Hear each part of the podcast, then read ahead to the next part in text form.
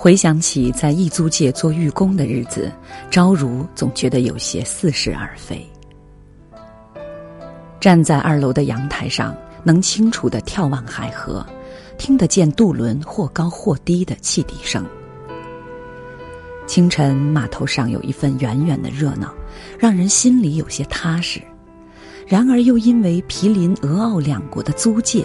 便有一些视线被扩大厚重的斯拉夫式建筑牢牢地遮住，甚至阳光进入室内也因此变得曲折，最后落到地板上竟是惨白的星星点点，这就让人有了与世隔绝之感。刚搬来的一段日子，家里经常出现一些外国人，以日本人居多。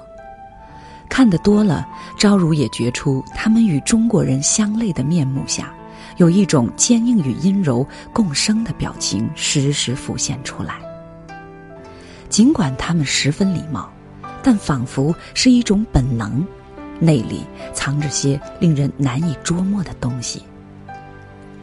他们的女人除了鞠躬之外，还很擅长对孩子表达善意。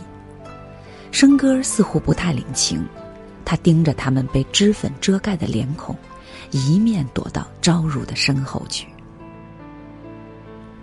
让生哥感到亲近的是个留着络腮胡的男人，一位下野的俄国公使，他是这家里的常客。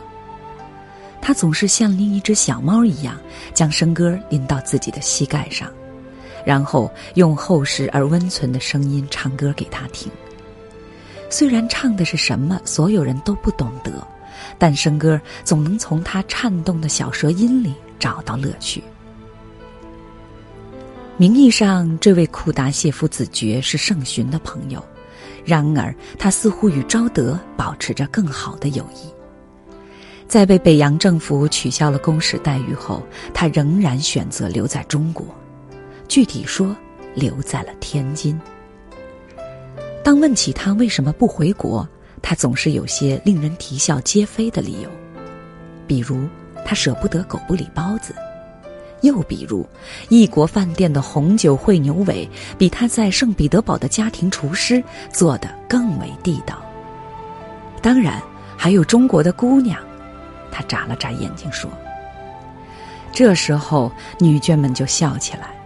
放肆些的，便随手掷了一颗核桃过去，恰击中了他。子爵也并不恼，将核桃捡起来，深情的放在嘴边一吻。昭德便皱一下眉头，却并不做任何阻止。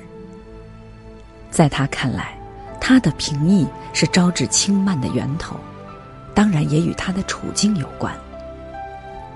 在这个家里有这个人的陪伴，让所有人。